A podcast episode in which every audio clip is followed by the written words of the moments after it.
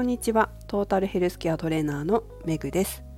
この番組はフィットネスの仕事に20年以上携わっている元看護師の私が独自の視点で健康やダイエットに関する情報を解説し配信する番組です。本日は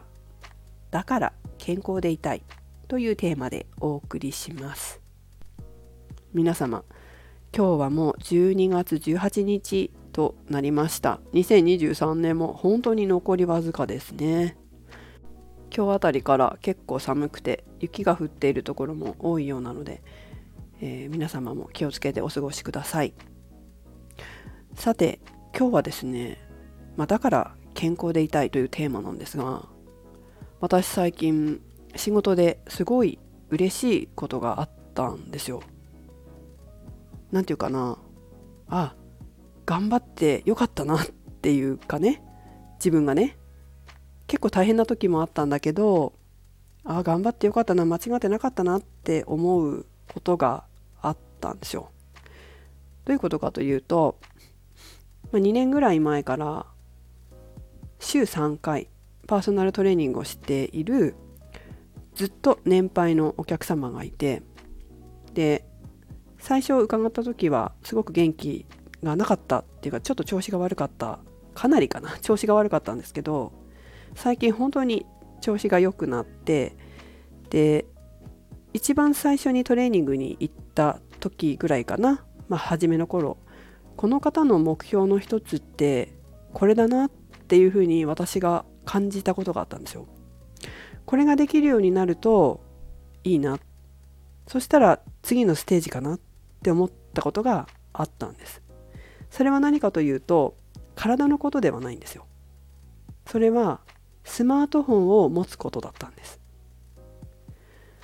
スマートフォンに興味を持つくらい元気になることっていうことかな。そしてなんでスマートフォンだったかというとスマートフォンってパソコンじゃないですか。ちっちゃいパソコン。でそのパソコンを見ることによって小さなねパソコンを見ることによって簡単にいろんな世界とつながれていろんな情報を目にすることができて好奇心を刺激されたりこう自分の知らないことまだまだ知らないことを目にしたりもしくはこれまでの自分の人生を人に伝えて誰かの役に立てたりそんなこともできますよね。何か一つこの方の人生を変える一手になるんじゃないかなって思ったんです。で、えー、2年間トレーニングしてきて実はスマートフォン最近ちょっとある事情で持つようになったんですよ。それを見てねうわよかったなって。最初の頃はそんなの無理っておっしゃってたのにあ持てるようになったんだって。うわよかったな。それぐらい元気になったんだな。心も体もって。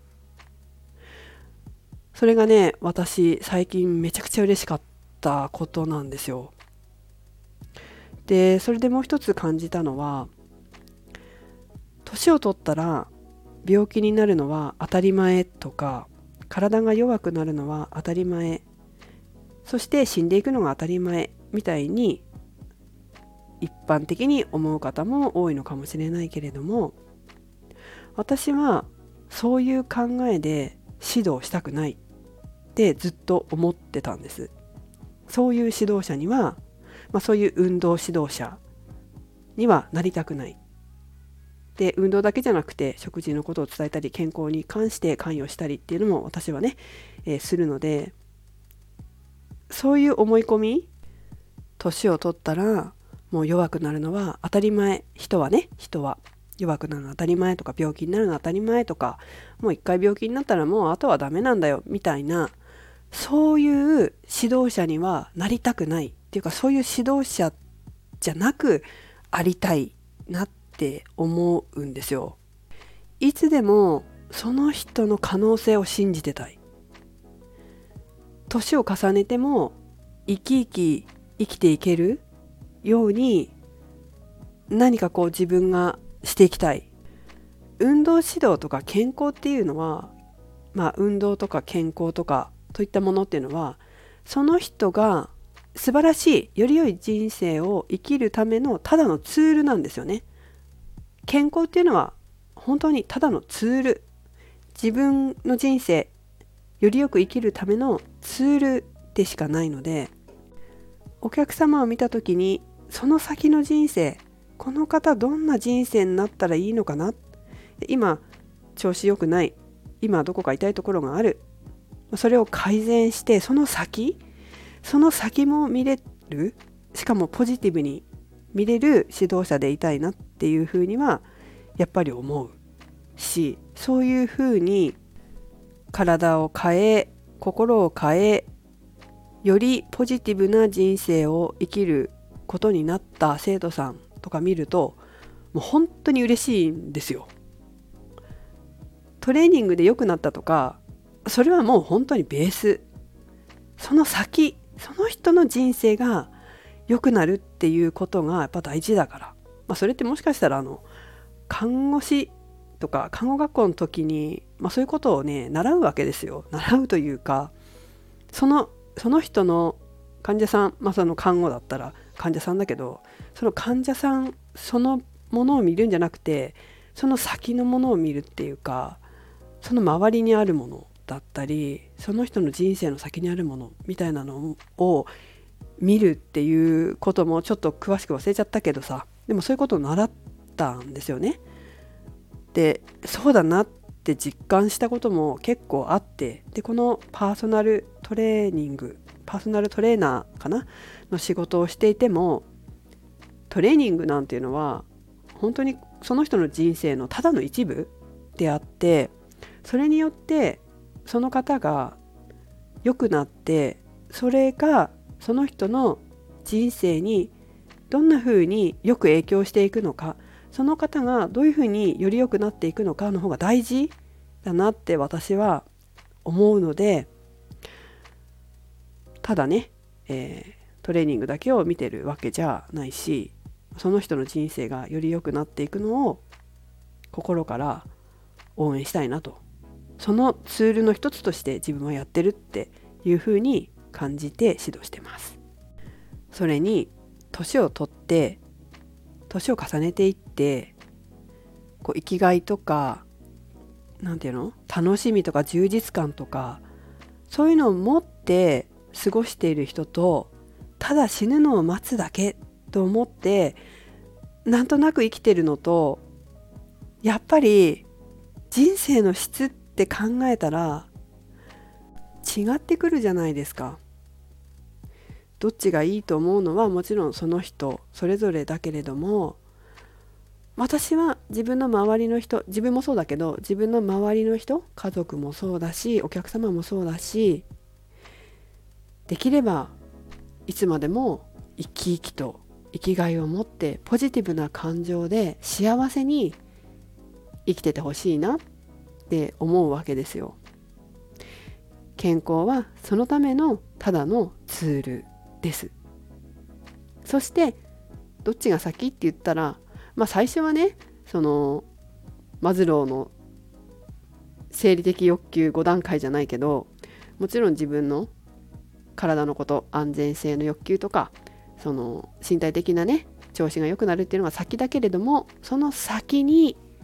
その良くなったその先っていうのを見て指導したいし良くなった時にこういうことをやってみたいああいうことをやってみたいいくつになっても生きる希望生きがいやりがい満足感幸福感そういったものが持てるようになんか接していきたいなっていうふうには思ってます。この前ねテレビで池上彰さんがちょうど出ててこんなこと言ってたんですよ。自分はこれからこういうことをしたい。ああいうこともしたい。だから健康でいたい。健康でいるためにこう努力していたい。みたいなことを言ってたんですよ。やはり生きる希望や目的生きがいなんていうのがあると健康でいたい。だから健康でいたいっていうふうに人って思うんですよね。そしてそれが大事だと思ってます。健康でいるためにも。まあ、もちろん最初はさっき言ったみたいに体の調子が良くなってこうポジティブになれるようにするっていうのが一番だけどその先にいくつになっても生きがいややりがい達成感充実感満足感幸せ幸福感こういったものが感じられるようなものが持てるようになると私はさらに健康維持増進に役立つと思うのでこれから先も自分の家族もそうだしお客様もそうだけどそこまでこう考えてイメージしてその方のより良い未来をイメージしてその方の可能性を信じてずっと仕事をしていきたいなというふうに思いました。はい。是非ね皆さんもまだそういう生きがいとか夢とか目標とか達成感とか満足感とか充実感とか幸福感とかあんまり感じられてないなないなっていう場合はもちろん最初は健康っていうところからスタートするかもしれないけどもそういったものも見ていくと年を重ねてもねずっとそうやってやりがいや生きがいを持って生きていくとずっとより良い人生を生きていけるんじゃないかなというふうに思ってます。私もそうやって生きていこうと思ってます。ということでえ今日は嬉しいことが最近あったので皆様にもシェアしてみました。それではめぐでした。